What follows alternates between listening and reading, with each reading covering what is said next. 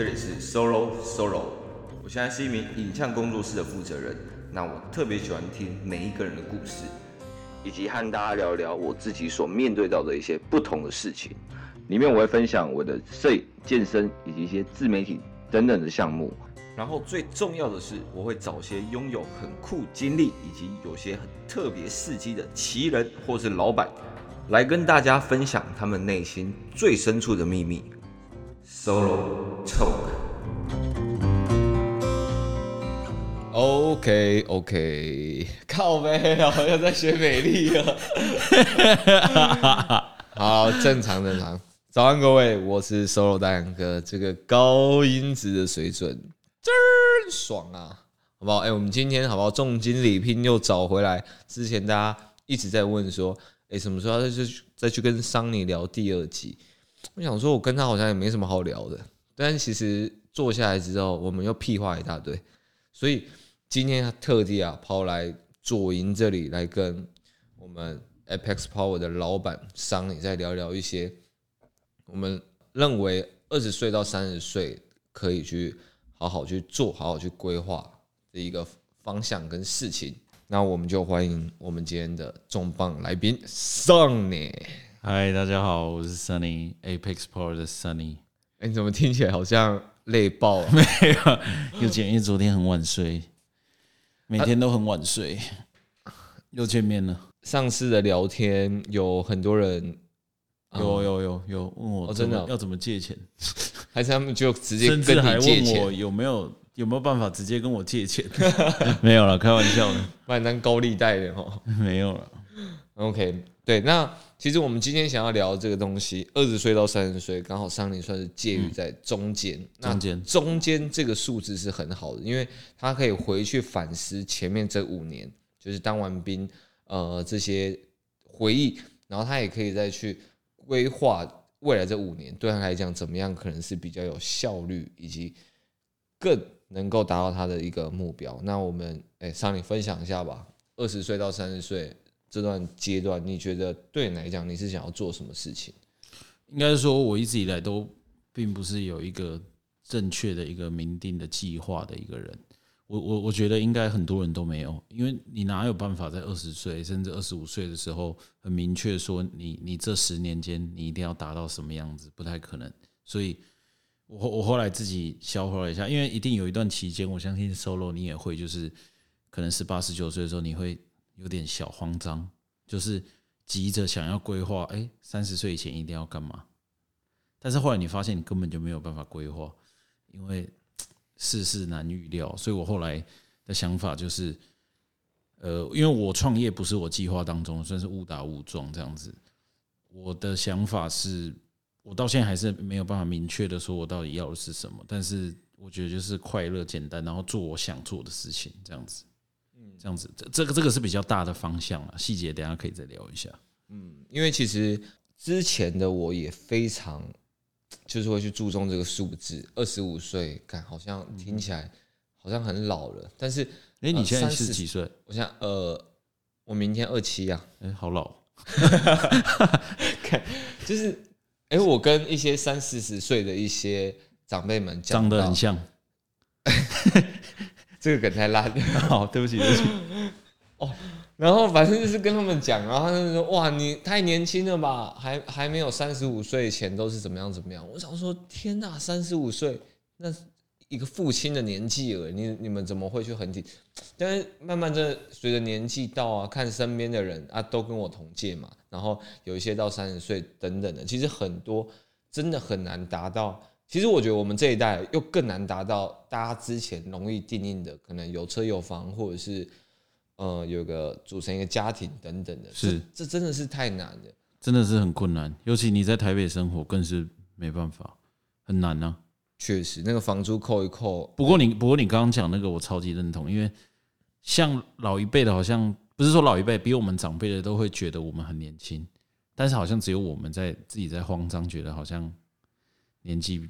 越来越大了，因为我有一次去参加那个警察的聚会、警友会的聚餐这样子，然后他们就在闲聊，我在旁边听嘛，然后我就听听听听听，他有听到说，哎，那个谁谁谁，他现在刚出来创业，然后开一个什么面店这样，然后那个局长所所长就问他说：“哎，那他今年是几岁？”哦，他今年嗯四十六，要满四十六了。哇，那个局长就说：“啊，年轻呐、啊，那个哇，年轻呐、啊，那个 那年轻。”我四十六岁，他四十六岁，对，四十岁。我想说，四十六岁已经要开始人生下半场了。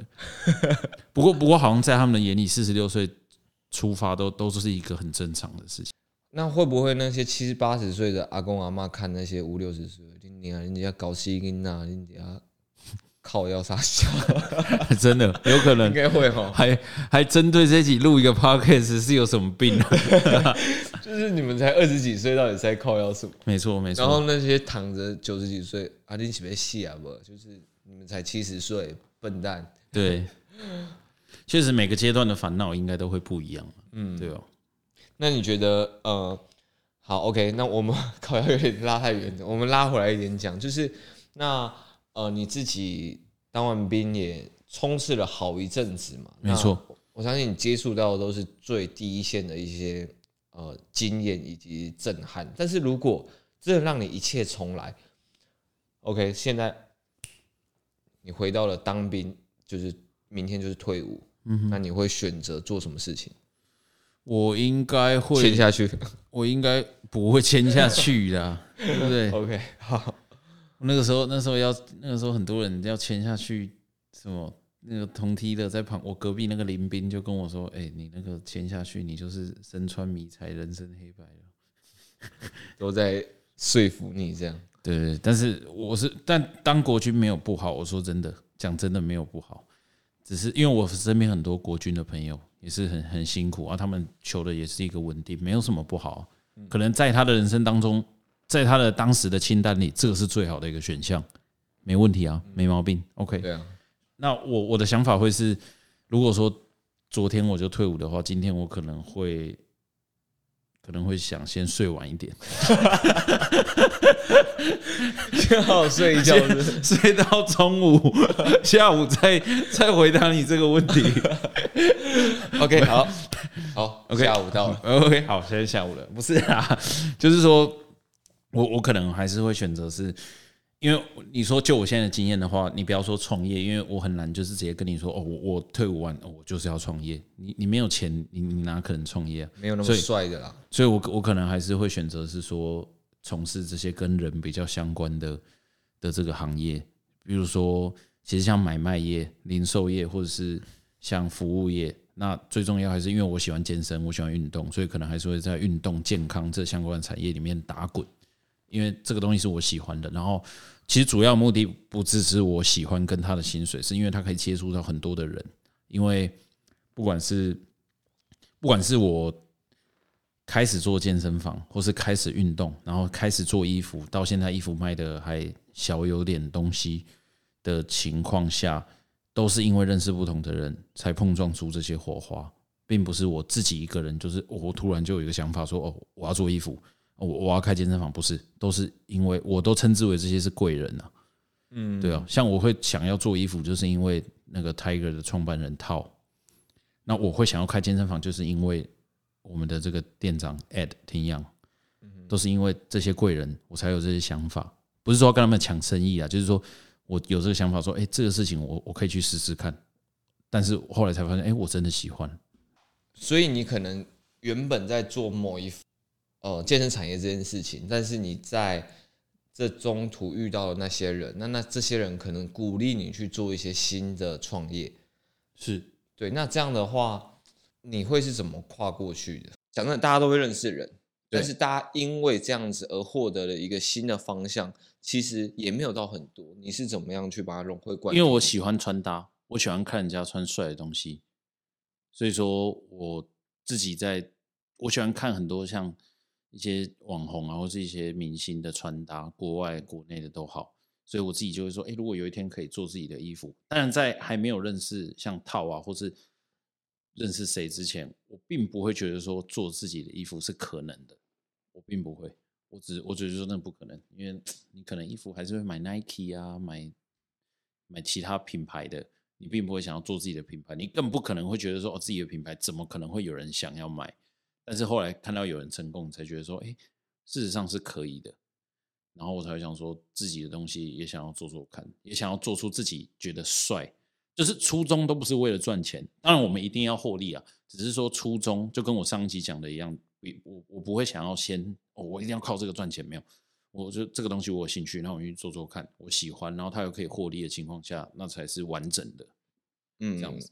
那你 OK 好？那你开始对这件事情有兴趣之后，那这样子的跨领域的算是创业，嗯、你会怎么样开始先搞？我觉得是心态，因为我我上我假如说我我举个例子好了，我我现在在健身产业，那我现在要跨足到衣服产业，那我一定要用不同的方式下去经营，因为我这个方式在健身产业可能可以成功，可是我这个方式如果直接沿用到下一个不同的产业，我觉得失败的几率会比较高，所以你每一次重新跨一个领域创业，都是一个重新开始、重新学习，所以你一定会经历过很多的碰撞跟。犯错，这些都是好事，所以我觉得回到你的主题，我觉得这才是二十到三十岁需要经历的，就是一直犯错，一直疯狂的犯错，就是你跨一个跨一个产业，你还是得要重新啊。我觉得心态一定是要重新，你不能就是说哦，我上一个我上一个就是这样做，所以我会成功，那我下个也要这样做。不，我觉得我觉得这样不不好，你一定要是一个全新的方向下去下去经营这样子。哎，刚刚那个你提到的犯错这件事情，呃，OK，我先说我，我我很我非常认同犯错这件事情。那你自己会怎么样去把？因为你犯错，你一定是跌了一跤嘛。那很多人跌了这一跤，其实，嗯哼，他不见得爬得起来，对，或者是他的修复期可能三年五年，对对，所以，呃，你对于不断犯错，但是不断重建，你的重建的方式会是怎么样？我的重建的方式会比较可能比较宏观一点吧，就是就是念经，就是没有啦，让佛祖的力量来帮助抄经没有啦，就是我可能会觉得说，哎，人生就这么长，我会想想到的说，哎，我的人生不一定可以活到一百岁，但是 也不知道可以活到几岁。那既然就犯错了，那你不开心也是一天，开心也是一天，不如就开心。但一定会有一个其实时期，就是。真的是很不爽，怎么会犯错？怎么会弄不好？但是一定要再整理自己，重新再出发，要有那个胆量，嗯，一定要要有那个胆量，不然你没办法跨领域啊！你一个一个产业应该就可以把你给弄死了。嗯，我分享分享一下我自己重建的方式，因为我发现，呃，抄经又念经，我是一起这样默念出来，边抄边好好，OK，就是。我认为，其实爱情、亲情这两个情，在于一个人的动力上，其实是有很大的一个 support。你说友情，我觉得有时候可能他只是在旁边支撑着你的，但是他不是逼着你往前的动力。OK，他是我觉得友情比较像是撑着的。OK，那呃，爱情跟友情，以亲情来讲的话，其实我也比较少在网络上说。像我爸是癌症过世，所以。呃，我也变成单亲家庭，所以我就会有那种很大的意念。然后我自己又是长子，我只要每一次犯错失败，我就会想说，哇，家里还有一个老妈。我没有想要哭，但是声音刚好 卡住。OK OK，没有了，就是就会觉得说，呃，他们衰老的速度其实比你想象中的快非常多。对，那我 你也哽咽是，是？哦，我也哽咽了。对，就是会变成说，我们如果修复期太慢的话，他们会不会就是他们还在家里等我们回去？所以，如果我们这个重建速度太慢的话，可能会让他们还在等待。那这样子的话，我会觉得就是很痛心。所以，我的重建有很大一部分其实是亲情的这一个呃力量。就是他们不会给你压力，但是你自己会希望你能够做到给他们看。嗯哼。可是可是我不会，因为我也是单亲。嗯。可是每个人单亲的细节不太一样。对对对。但是我的做法会是，呃，我就是我我因为单亲，所以我决定要为我自己而活，所以我一定要做给自己看。我不会，我可能比较不会像你把那么多寄托放在家里这样子。嗯。就是说，哎，会不会他们就是担心到他们？就我不会有这个举动。我只会担心我自己，诶，如果再继继续这样子的话会怎么样？那我那我如果不继续这样又会怎么样？我比较不会担心说，诶，那他们是不是在等我，还是他们衰老速度特别快，或者怎么样？因为我有我的人生要过，他们也有他们的，对他们也有他们的，我们也有我们的。这个真的是两个相反，但是我觉得完全没有对错，因为其实这个它只要拉回来，变成是你冲下去的动力，那就对了。嗯，对哦，每个人家庭给他的一个价值观，我觉得是非常重要。那你觉得你自己的家庭有给你怎么样的一个价值观？你觉得特别与众不同吗？我觉得我我家庭给我的价值观，我觉得落差很大，就是因为我我父母蛮算我在蛮小的时候就离婚，但离婚的细节我们就不聊，但是他们两个的观念是差很多的，所以我我接收到的观念是落差很大的，不哪很极端这样，对，没有说我爸比较好还是我妈比较好，还是我哪个比较好哪个比较不好，就是两个是差很多，所以我在夹在中间，我和我哥夹在中间是。我觉得算是很幸运的，因为我们并不是很单方面的被被说哦，你就是得要怎么样，我们是一一边在推挤说你你可能就是得要怎么样，一方面就是哦不用你不用管他，你爱做什么就做什么，这样类似的这样子的，他们希望你怎么样？嗯，是有点像富爸爸穷爸爸这样，一个叫你好好读书，一个叫你要好好的可能去学习卖东西之类的，也没有，应该是说就是在观念上跟心态上两个真的落差很大。两个落差非常的大，所以我觉得家庭给我的影响有，但是真正影响我超级超级多的，我觉得反而是在像篮球场上。哎呦，反而是在球场上，球场上就是篮球场上给我的，我当然是我家庭给我的影响很多，因为我也是被他们养大的。嗯，但是球场上给我的那种震撼度，嗯，是很很。多的，不然分享一个在球场上的故事是怎么样震撼你的？震撼我就是，应该是说我我凤山，因为我住在凤山，然后我们那边都有一个球场叫妇幼馆。早期我跟我哥去打球，去打三对三，不是一定都是被虐爆，就是被虐的灰头土脸回家这样。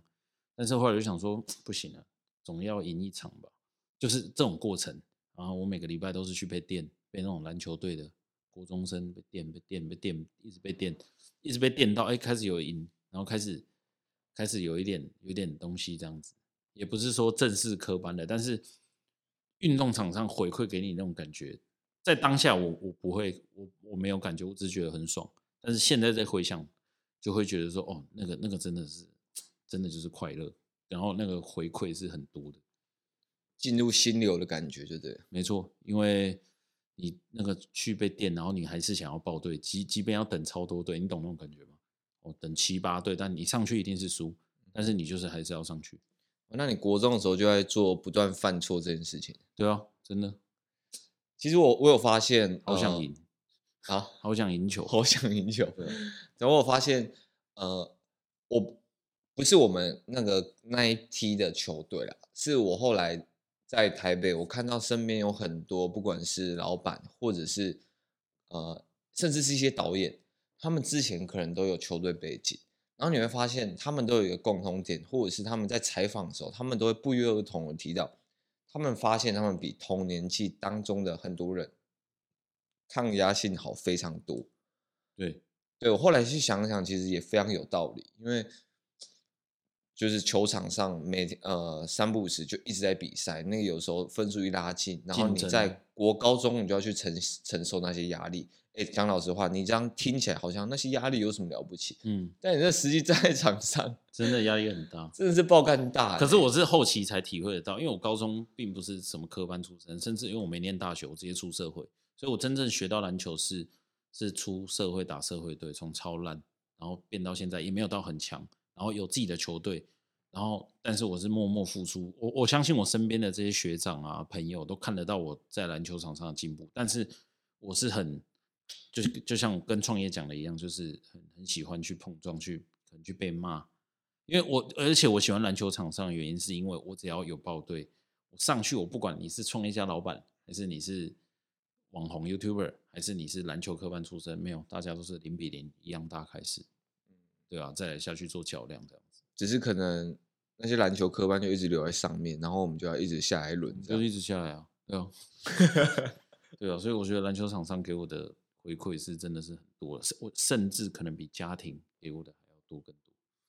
嗯，哎，这个真的，呃，我那时候高中去读励志打球，虽然我的功课应该是可以，不是应该可以，是可以进国立的高中。嗯哼，那我那时候真的太想打篮球，想要疯掉，但是我没有办法。励志是很有名的学校，对啊，以那时候的高雄市乙组来讲，前三啊没有，那时候已经五连霸了。OK，高雄市预赛那时候非常厉害，然后对，然后但我没有办法进入甲组，嗯、因为我。国中不是科班出身的，啊、我也没有很非常有优势的先天条件，是所以我就跟家里一直如说，我一定要去打球。哎，我爸完全是差点跟我断绝父子关系。我有跟他签一份合约，然后我盖手印，就是因为呃那间学校可能是比较流氓学校一点，把我卖掉。他那个合他那个合约，他白纸黑字写的说，如果我进去学坏啊。什么当流氓什么的，我们就是断绝父子关系。他真的是气疯了，嗯、但是我也就是铁了心，我就是我一定要去打球。嗯，但是我真的确实进去打了三年。我妈说我呃人生阶段，他认为我改变最多的以及最快的，就是在球队那三年。然后后来想一想，其实非常对。我一开始国中，哎，你知道打篮球的人嘛，然后在学校就会比较容易被看到，没错，你就会觉得有点。小臭屁，小臭屁。然后你一进去高一，你你就是有学长学弟制在那边压着你。我才高一耶，然后就有一点被霸凌，不是是整整个学弟，整个高一的那学长学弟制都会有一个都会有一个类似那种玩闹的那种霸凌。嗯，你会你会把你不管是球队啊，只是团体都是对对对，团体都是这样。然后慢慢到了高二，我觉得高二很有趣。高二是你要跟。高三那些狼学长就是那个权力下放，然后你要怎么对学弟？你又要管学弟，但是那些学长在电你的时候，你又不能太闹亏。对对对，那个的拿捏很微妙微巧。但是走到国三的时候，你就会呃高三的时候，你就会发现，人只要一获得权力，他会变得多可怕。就是他拥有，大家可能不能理解学长学弟制，但那种学长学弟真的是，我现在叫你全身脱光衣服。那个学弟就会脱光衣服的那种权利，那个真的是我会看到很多高一高二大家都嘿嘿嘿，今天要打球，然后到高三有了权利之后，他妈的那些学弟妈给我走着瞧，完全变了另外一个人。我看到一个人从民主走向独裁，社会版权力游戏。对，所以我从高中的时候我非常体会这种人性，然后我也觉得那时候，嗯，嗯，我妈就觉得、欸、这个我体会不到、欸，因为我体会到的还是很纯粹的篮球体育场体育场上的感动。没有你这个噩梦，噩梦。但我觉得，在对于呃人与人之间拿捏会掌握的比较好一些些。嗯哼，对，你会知道，如果你有心想要经营的话，其实你会知道应该要怎么做，你不会有一点点小小成就，你就在那边刷北篮。嗯哼，我觉得这差蛮多的。OK，对。而且那个时候，你知道球队很喜欢玩一些排泄物之类的吗？不知道什么意思？就是你对这有兴趣吗？你说，大家可能听得很难受，这样就是我们可能，你知道学长真的很喜欢整学弟，你知道，然后有时候我们会有点饮料嘛，对，然后有些学弟很白目的，然后那些更白目的学长可能就会甚至在里面偷尿尿，这么扯，对不对？然后我们有一个同届真的是太白目，然后就有一个人在里面直接给他偷尿尿，然后他就，然后我们大家在等他喝，然后他真的喝了，然后嗯。嗯，怎么温掉了？干，我的天哪！你知道哇，我的天啊！我每次想到我就觉得很屌、很恶这样。然后他还要盯着哦，他还要盯着，说好像没什么这样，我不想被学弟笑。那我真的觉得很酷啦，但是也是有很可怕的一面。对好，哎、欸，我们拉回来讲一点。那如果呃，你慢慢现在你跟女朋友也很稳定嘛？那之后你们成家立业，你生了小孩，那。你觉得你会给小孩怎么样的教育？不管是穷养或是富养，或者是有怎么样你人生的一个价值观？我我我的话，我可能就是不会希望他一定要怎么样，因为我觉得那个快乐很重要。如果今天他去超商当店员，当一辈子，他很快乐，我 OK，我真的 OK。那他如果就是跟人家 cheat，然后去学坏这样，那也是他要必须要承担的后果。就是说，他他得要去。去经历过，就是也是要去跌倒碰撞这样子。我知道，但是呃，我可以理解。那但是你在过程当中你，你你一定会可能会跟他提到一些你的想法。对，那你觉得会是比较往怎么样的方向前进？我并不会是很果断的去影响他，我会希望是用沟通的方式给他几个方向，那你自己去理解。可能就是你，我觉得可能不能提啊，就是因为我没有我没生过小孩，我不知道，所以我可能会是像在讲对待员工也很生硬，但是也不会，就是可能就是会告诉他几个方向，让他去尝试之后才会久了才会知道说哦，哪一个才是好，但他会发现哎，这些其实都是对他好的，对啊。我发现问人家就是之后对自己小孩会怎么样教育方式，可以统整出来。呃，一个人他对于他父母的一些好与坏的一个总结的结合，真的吗？对，哎，那那我问你，问你啊，你你之后如果这样子生小孩，就是你跟你之后的老婆或者你你女友这样子结婚生小孩之后，那你会想要你会想要设计什么样的家？你会你会想要设计一个单亲的家庭给他吗？看。啊，这梗被你抢走了。对，没有。其实刚刚我跟桑尼是在聊说，哎，就是好像单亲的家庭的小孩相对会比较独立一点。没错。对，那这样的话，你会给你自己的小孩一个一样幸福美满的家庭，还是你会设计一个单亲的小孩，然后让他变得独立一点？没有啦，我还是会一个幸福美满啊，因为我相信父母离异。这个都不是他们愿意的，所以并不是设计设计出来这个就不成立，嗯，对不对？对了，对了，所以说还是以家庭美满为主，然后给他一个好的后盾，也是一样可以做得很好啊。我觉得，你的意思是说，你担心说会不会哎，幸福美满的家庭的隐忧就是舒适圈吗？相对舒适圈，而且其实我觉得我们之前看到太多的案例都是，呃，这些。相对幸福美满的家庭，其实他们很多的家长，他们也都会太过于干涉小孩要做的事情。他们会希望，就像我，你去当公务人员或者什么，他们会希望。但我我不会了。嗯，应该说在这个拿捏上，就变成是说，不能像不能不能像你刚刚讲那么极端，设计一个单亲家庭给他。因为说真的，你如果设计一个单亲家庭给他，他真的是可以转变的很快，他可以自独立的很快，知道自己要的是什么。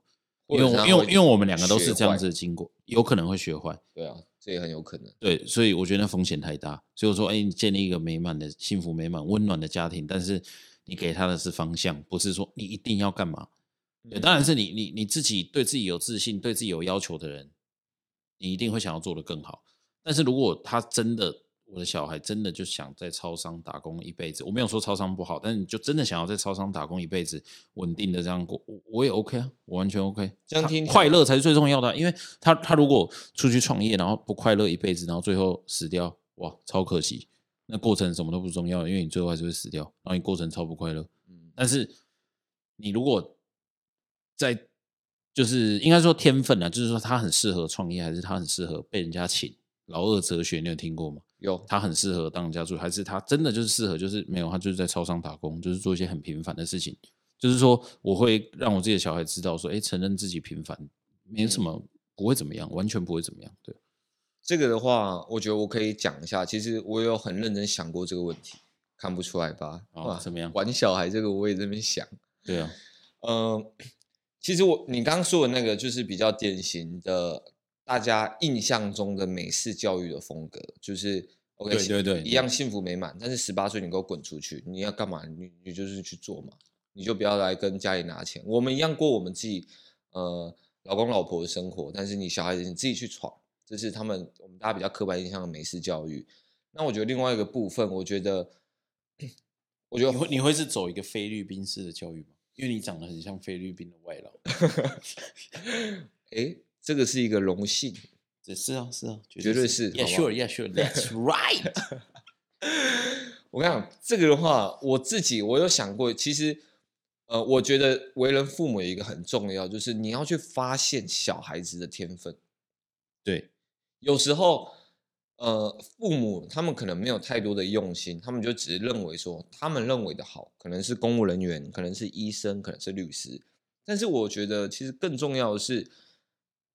他可能要花一点心思看他的这个小孩，他可能对哪些东西特别的有一个呃领悟力，有时候不一定是兴趣而已哦，但是这样子的一个拿捏，他可能去把他有时候点出来，或者说，哎，他知道他喜欢嗯玩电脑，他说，哎，儿子啊，你要不要去学什么城市语言？你知道吗？我们要不要去看看？嗯、就是他会去带着他去接触到这些，他可能他小孩自己也没有想过说他甚至有兴趣的东西。我觉得这是父母哦，我觉得蛮重要一点的。你说带他去闯，呃，看。去观察小孩子他自己可能也没有观察到的事情，哦，有这个这个很好，对，因为小孩他老实讲，真的，你现在问每个高中大学生说你未来想要干嘛，真的没有人可以跟你说他一定想干嘛啦，没办法，反而说出来的都是一些奇才，对，所以我觉得父母很重要的是你要去观察他可能适合干嘛，然后从中给他一点鼓励，嗯，我觉得这个可能，然后从中给他一些资源，对对对对对，就是你这样子的 support 他。你们才会是一个比较呃共生共利，就是可以一起起来，就不会是你一个呃教管式的一个呃威严啊命令等等。这个是蛮好的，但但但我觉得这个就是我的这种美式教育的延伸版、细节版、二点细节版、细节版。对对对。哎，那你刚刚讲到快乐，我我现在我最近对于快乐这件事情非常的有有感触。你。那你现在这么忙，你是怎么去平衡你的快乐？就我因为一个礼拜有七天，但我的快乐说真的就是来自于打篮球。打篮就是小确幸啊，因为创业一定是很忙，然后庸庸碌碌，杂事超多，所以我觉得就是生活中一定要有小确幸，就是可能因为像我跟我女朋友就是比较属于那种，我会买个买个东西给她。然后她会很快乐，哎，我就会很快乐，这种就是小确幸。但我我我平衡我自己的快乐的方式就是打篮球，因为我一个礼拜要打三四天球，有的还有比赛。这样的情况下，很很多人像你，你跟像 Jax 杰化，你们可能花很多时间在重训上，可是我一个礼拜重训可能就两三天，不会再更多，因为我太爱打篮球了。这样在在身体上是很疲劳的啦，但是那个就是我的我的快乐的来源。就是说我没有办法一直以来都很快乐，因为创业哪可能一直都很快乐？不可能没有压力的，不可能都没有遇到事情啊！一定是遇到一件坏事，然后好事才会出来；遇到好事，坏事又会出来，大概是这样反反复复，反反复复。但是我就是去到球场上打个一两个小时的篮球，跟朋友这样卡个后篮，对我来说就是一个快乐的泉源，很简单吧？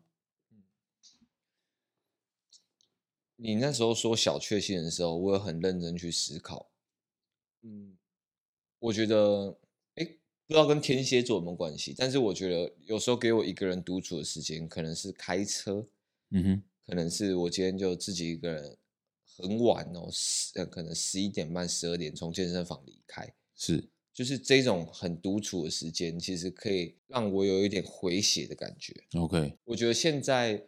我很难去定义，就是做什么事情真的能够自己靠一枪算吗？哎，没有，那个是例行公事。OK，OK，、okay, okay. 那个就是每日代办事项，它就卡在那里。对，它没办法，就是要完成。你知道十一月有一个那个国外的，就是十一月禁枪挑战，有吗？有有有，国外非常盛行。我那时候本来想说应该要参加的，那我失败了。对。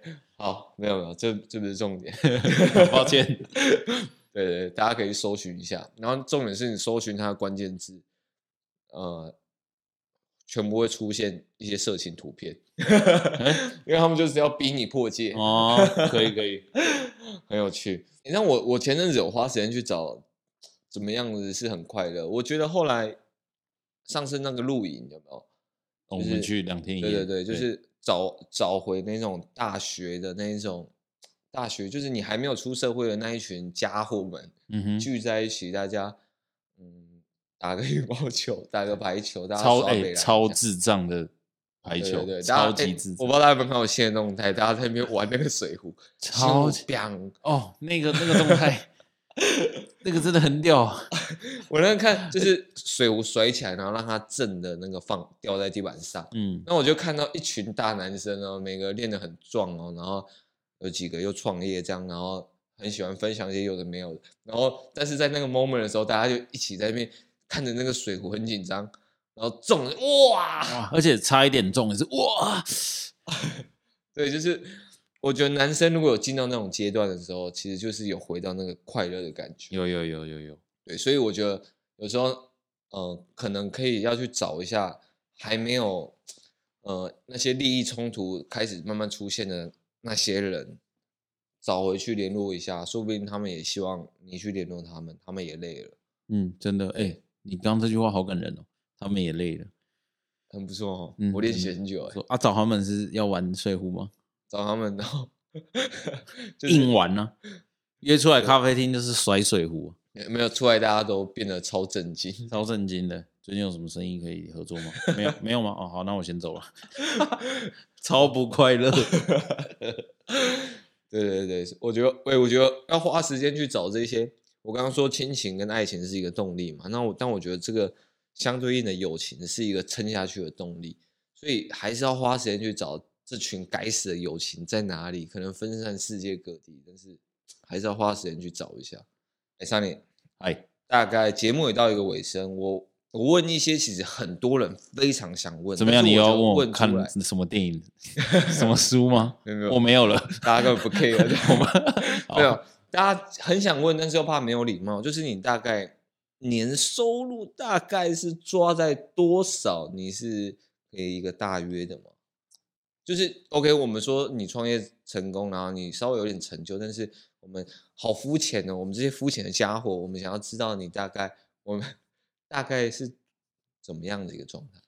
就是我收入没有，因为创业收入一定是没有到很稳定，因为疫情的关系，现在又比较，对不对？就是一定是不稳定的，嗯，但是平均应该都有，我我觉得不要讲数字啊，但是应该可以，比特币没有那么，就是 应该比跟我正负五岁的都差不多宽裕了。你你这样可以吗？这样这样算是 这样子，这样子很笼统吗？太笼统了啊。那好了，我我换个方式问了。好，那。你大概月收入有我们有没有抓大概到一颗现在十一月十二号的一个比特币的价钱？没有那么多了，真的没有那么多了。呃，方便问最好的吗？最好的大概有，因为我跨组的项目比较多了，所以应该也有半颗、半颗、半颗最好的时候。哦哟，那真的是。以同年纪来讲，那他妈的真不错哎！但不好的时候也有负的，这边先声明，绝对有负的。疫情的时候我绝对是负的，我健身房没办法也一定是负的，一定要负的啦。对对对，不然的话就跟对，怎么可能就不酷了？怎么可能？疫情我还还半颗以太币，半颗比特币在那边，怎么可能？对了对了，那其实你现在状态跟呃你的这个同才之间们，其实算是非常不错了。是那你大概会想要给这些可能刚出呃刚当完兵，或者是二十六岁再往三十岁的一些人，怎么样的一个建议，以及你自己的一个精神喊话吗？呃，我自己的话，我会建议是因为我遇到比较多比我小或是跟我同才的，他们第一个目标一定都是比比较少有目标是要先买房的，对吧？确实是比较少，对对对，一定会想要太难了，先买车或买表。哦对不对？对，但是我车我买过，表我也买过，我也卖过，所以我一直说我拥有过，所以我会蛮建议你就去买，即便它是赔钱的，哎，你也可以买。为什么？因为如果在那个是，当然是要在经济允许以内，比方说你你要贷款买一台车，然后你每个月月付又造成你很大的压力。我觉得贷款买车是一定可以的，因为它可以摊提你的。就是让你户头钱不会比较少，但是每个月给一点利息，但是摊提掉你的费用这样子，我是蛮支持贷款的。当然你有余裕的现金，绝对可以现金买车。我只是觉得是说买车一定是赔钱，但是我蛮支持你说你就真的很想要买一台很好的车犒赏自己的话，我绝对是支持。因为你买了车或表这些有点像是奢侈品，就是他可以不要。因为鼓励买奢侈品，我鼓励，因为你你买了，你才可以知道你到底要不要，或是你到底要的是什么。你你带上去，你过了这一个月，你你搞不好你你其实你觉得你自己更空虚，对不对？因为其实你你把自己过得很好，或者是你把自己的品牌经营好，比这些东西都太重要了。我我的体悟是这样子的，那些表确实是可以帮你交到很多很好的朋友。当然，表的工艺也是很值得去欣赏，它是里面有非常多故事，而且讨论度非常高。对，确实。OK，但是你买来如果只是为了装逼的话，我反而会建议你去装逼看看，试试看啊，因为 你去装了，你才知道你到底需不需要这个逼格，嗯，对不对？所以我的建议反而不是说哦，不要不要为了装逼，不要为了别人而活，但是你可以试试看，成为别人眼中的那个你，试试看，你才会知道，哎，你到底是不是你想要的那个你。嗯，这点我，我要说我很认同，有没有我不认同的？蛮不认，这个这个蛮新潮的吧？对对对，这个就是这个点算是蛮新潮的吧？用删减法来面对自己的人生，对啊，就像是我大学我也很喜欢穿搭，我哎我超喜欢的，我甚至还跟一个一群朋友用一个服饰品牌，超好笑的。然后，但是到现在我就穿的非常素，我可能就一件白 T 黑 T。配一件正常的裤子，我就出门了。因为我觉得把身材练好之后，你穿白 T 黑 T，我那时候看那些美国队长或者是他们的那些案例，他们根本穿一件白 T，好像 T 对一件白素 T，他们帅到不行，帅到不行。我想靠，好像把身材搞定好，就不用那边麻烦那么多事情。没错，对，所以也是用这些删减法去面对这些人生。不过我再补充一下，就是说，因为我我不觉得说装逼的人是错的。因为我也不觉得说活在别人眼里的人是错的，因为你你你如果去接受，你如果去接，如果有一个人呢、啊、在旁边跟你说，哎，你不要去买那些名车名表装逼，你现在应该要买房，然后你如果去听他的，那你不也是活在他的眼里吗？对不对？对不对？合理吗？合理。所以我反而觉得说，哎，你觉得你要买你就去买，你买了你这你才知道你要的是什么。我买反而是这样子，对哦。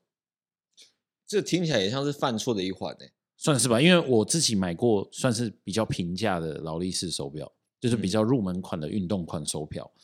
我买了？嗯，大概价位大概三十啊哈，三十万一只。我买了，我才知道说哦，我并不会，因为像手表这种东西，你知道有百万也有千万的。是我就算有那个实力的话，我可能也真的不会去买那种表，因为我知道我戴过了，我对我来说生活没有什么影响。确实。出席一些重要场合是比较有质感，确实是有加分，但是不是装逼。就是说，我并不会，我戴了我才知道说，因为我也想要追求很好的车子、很好的表跟很好的房子，大家都想要。但是我戴上去这些手表，我才知道说，哦，其实我并没有真的没有那么追求这些东西啊。因为你拥有到了，即便它只是一个入门款，但是你会知道说，哦，其实更重要的东西是在于你现在该做的事情，或是买房子。就是有一个自己的家，有土斯有财啊，对不对？以前都是这样子讲。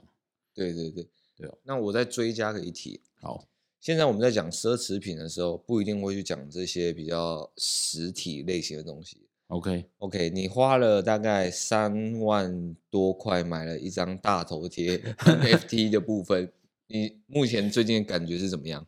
我觉得感觉是蛮好的，因为那个也是一个新的，也是一种碰撞，即便他赔钱，也是一种犯错。哎，但你后来其实是你把赚钱的机会推掉，对不对？对，因为他每天都一直在出价，而且出到很高，我还一直把它删掉，因为我一直觉得他还可以再跟，我都是听你，你都跟我说他可以翻倍，你想要等到他一亿再卖，是不是？不是，因为我因为对我来说，NFT 跟区块链这个东西是很新的，对，对，对，所以我说我愿意去尝试啊。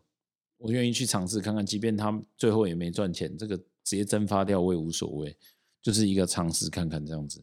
我觉得这个下次可以再再做一集再讨论。对对，因为我跟我跟 Solo 有在计划一个算是 NFT 的一个 project 这样子。对，而且这个如果真的要计划起来，一定要非常的慎思的一个包，就是。呃，它的价值一定我们要去把它，而且这个策划绝对是以年起跳。对啊，对啊，年我们二零三零年没有了，就是一定是一年左右才会完成的一个计划的，嗯、也是一个很新的东西啊，我我超级期待的。对，可以找个时间好好跟大家聊一集这个。没错，OK 啊。好，那今天我们就哇讲了特别多，中间还讲到了排泄物，然后也讲到很多很励志的东西，我还。我还好像讲到很励志的东西，哽咽这样。讲到励志，讲除了讲到很励志的东西，还讲到励志。谢谢你的幽默。好，抱歉。，sorry。好，那希望今天这支影片就是有帮助到大家，就是大家都是二二十岁到三十岁的阶段嘛，我们大家都还在继续努力，继续拼。那也欢迎我们，如果没有讲清楚或者想要跟我们多聊的话，可以去 meet Sunny 的一个 IG，那我也会，大家听到的时候，我不知道现实动态还在不在，但是可以在我的对精选动态那边看一下，我我会把它放进去，大家可以去连用过去，有问题就可以问他，他非常热心。每个人问他贷款的事情，他说不用贷了，我直接借你。没有了，我我我会直接借啊，因为这个出金是 solo 处理。对 对，对、欸。但不过说真的，每一个问我的人，我都超细心。有有的问问题问太长，我直接录语音给他，他们还吓到，就是说，哎、欸，你怎么会这么认真？因为我说说真的，我我之前刚认识套的时候就是这样子，就是我回他，他都会很细心的回复我。哦，所以他也算是你一个就是贵人生的导师，对，导师导师，他有为我转身这样。好抱歉，好，OK，好，那就大概聊这边，我们就下次音频见，晚安各位，晚安，拜拜，拜。好，如果喜欢这集的听众朋友，非常希望你们能在你们所属的 p o c k e t 平台上关注我，给我个五星评价，留言告诉我。我还能帮助到你们什么？你们这些回应都是我做频道最大的动力，也希望在未来的路上也都能一起陪你，Solo Solo。